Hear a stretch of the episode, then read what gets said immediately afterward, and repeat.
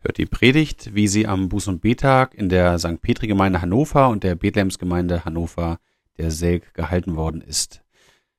Der Predigtext steht in Matthäus 7, die Verse 12 bis 20. Jesus sagt dort gegen Ende der Bergpredigt, Alles nun, was ihr wollt, dass euch die Leute tun sollen, das tut ihr ihnen auch. Das ist das Gesetz und die Propheten. Geht hinein durch die enge Pforte, denn die Pforte ist weit und der Weg ist breit, der zur Verdammnis führt, und viele sind's, die auf ihm hineingehen. Wie eng ist die Pforte und wie schmal der Weg, der zum Leben führt, und wenige sind's, die ihn finden. Seht euch vor vor den falschen Propheten, die in Schafskleidern zu euch kommen, inwendig aber sind sie reißende Wölfe. An ihren Früchten sollt ihr sie erkennen. Kann man denn Trauben lesen von den Dornen oder Feigen von den Disteln? So bringt jeder gute Baum gute Früchte, aber ein fauler Baum bringt schlechte Früchte. Ein guter Baum kann nicht schlechte Früchte bringen und ein fauler Baum kann nicht gute Früchte bringen. Jeder Baum, der nicht gute Früchte bringt, wird abgehauen und ins Feuer geworfen. Darum, an ihren Früchten sollt ihr sie erkennen. Es gibt Themen, da gehen die Meinungen auseinander. Ich bin Veganer, sagt der 15-jährige Sohn der Familie, die in der dritten Generation die Wurstfabrik führt. Ich bin Dortmund-Fan, sagt das zwölfjährige Mädchen, die in Gelsenkirchen wohnt und einen Freundeskreis hat, der sich regelmäßig zum Fußballgucken auf Schalke trifft. Ja, das kann unangenehm sein. Gerade dann, wenn man in der Minderheit ist. Und da muss man erstmal schauen, wie man mit solchen unterschiedlichen Meinungen und Interessen zurechtkommt. Mal gelingt es, mal auch nicht. Besorgniserregend muss das nicht unbedingt sein. Unangenehm und besorgniserregend ist aber das, was Jesus heute anspricht. Er redet ebenfalls von zwei Meinungen, die aber unvereinbar nebeneinander stehen. Hier geht es nicht um Essensvorlieben oder Fußball, sondern um die ewige Rettung oder das ewige Verlorengehen, wenn er sagt, Geht hinein durch die enge Pforte, denn die Pforte ist weit und der Weg ist breit, der zur Verdammnis führt, und viele sind's, die auf ihm hineingehen. Wie eng ist die Pforte und wie schmal der Weg, der zum Leben führt, und wenige sind's, die ihn finden. Warum ist das so? Wieso ist der Weg zum Leben so schmal? Nun, darauf gibt Jesus uns erstmal keine Antwort. Aber er stellt erstmal fest, dass es so ist. Und jeder von uns mag da Leute vor Augen haben, die davon betroffen sind. Menschen, die sich von der Kirche abgewendet haben, obwohl sie früher mal dazugehört haben. Menschen, die man vielleicht schon oft eingeladen hat zum Gottesdienst, aber die einen immer fröhlich auf später vertröstet haben. Schade, dass sie nicht wollen, so mag man denken. Ja, und dann sind da solche, die einem richtig nahe stehen, bei denen man vielleicht in großer Sorge ist.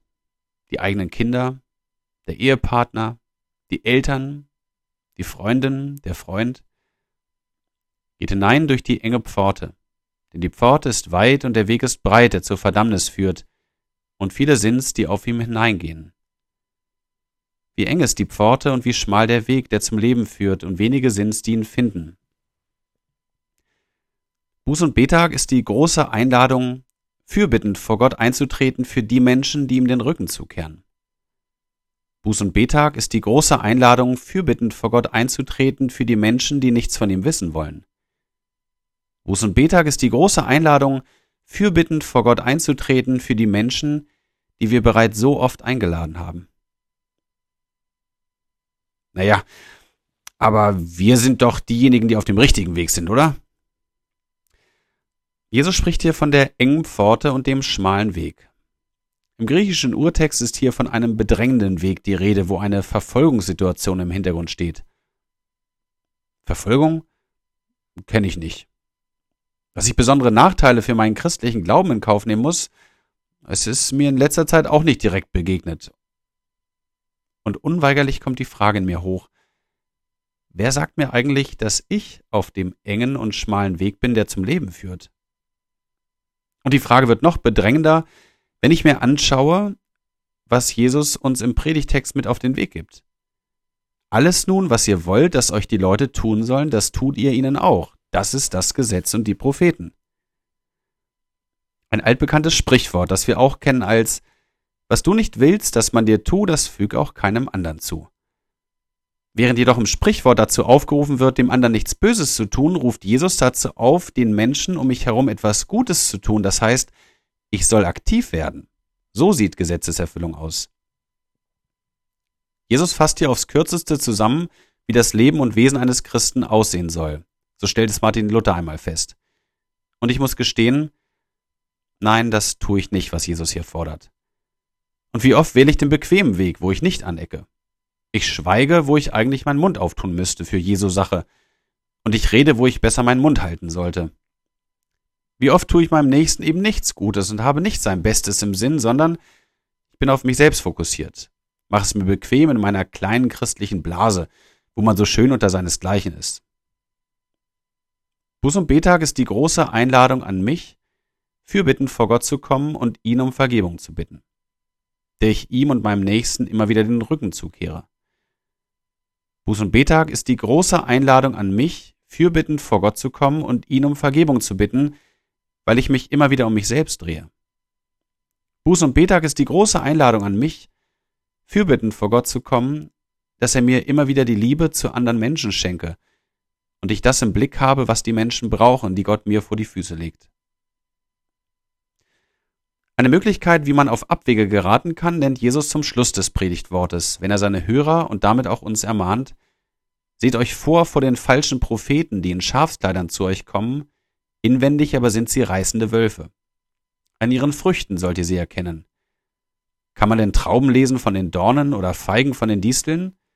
So bringt jeder gute Baum gute Früchte, aber ein fauler Baum bringt schlechte Früchte. Es geht ja nicht in erster Linie um zahlenmäßiges Wachstum. Aber dort, wo Christus und sein Erlösungswerk nicht mehr im Mittelpunkt der Verkündigung steht, wird zwangsläufig auch der Glaube nachlassen und Menschen kommen vom Weg ab, der zum Leben führt. Wo Gottes Gebote nicht mehr zur Geltung kommen oder aber das verdunkelt wird, was Christus für uns getan hat, da erlahmt der Glaube. Buß- und Betag ist deshalb die große Einladung, nicht mit dem Finger auf andere zu zeigen, sondern fürbittend vor Gott einzutreten für seine Kirche und ihre Mitarbeiter, dass sie Gottes Gesetz und Evangelium deutlich, liebevoll und klar verkündigen. Buß- und Betag ist die große Einladung, fürbittend vor Gott zu kommen, dass er Menschen berufe, die solches tun gegen alle Widerstände, auch und gerade in unserem Land. Buß- und Betag ist die große Einladung, fürbittend vor Gott zu kommen, dass er Menschen weiterhin zu seiner Herde führe, sie sein rettendes Evangelium hören und der Glaube zunimmt und so gute Früchte wachsen. Auch bei uns. Diese Bitte ist so wichtig, denn Jesus ist die einzige Rettung. Das ist der, der genau das gemacht hat, wovon er hier redet. Der anderen Gutes getan hat gegen alle Widerstände. Für dich. Der den engen Weg gegangen ist in den Tod, damit du aus Schuld und Sünde gerettet wirst obwohl der breite Weg so viel angenehmer gewesen wäre. Der, der von sich selbst sagt, dass er dein einziger Weg zum Vater ist, deshalb ist der rettende Weg so eng. Und der durch falsche Propheten gekreuzigt wurde und gute Früchte am Kreuz erbracht hat. Ewiges Leben, Unschuld und Seligkeit. Für dich. Daran will Christus sich erkennen lassen und immer wieder unter uns wirken. Buß- und Betag ist daher die große Einladung, fürbittend vor Gott einzutreten für unsere Mitmenschen, diese Welt, die Kirche und uns selbst, dass Gott uns seinen Heiligen Geist geben möge. Und wir bei dem bleiben, der von sich selbst sagt, ich bin der Weg und die Wahrheit und das Leben und ich bin die Tür. Wenn jemand durch mich hineingeht, wird er selig werden. Amen.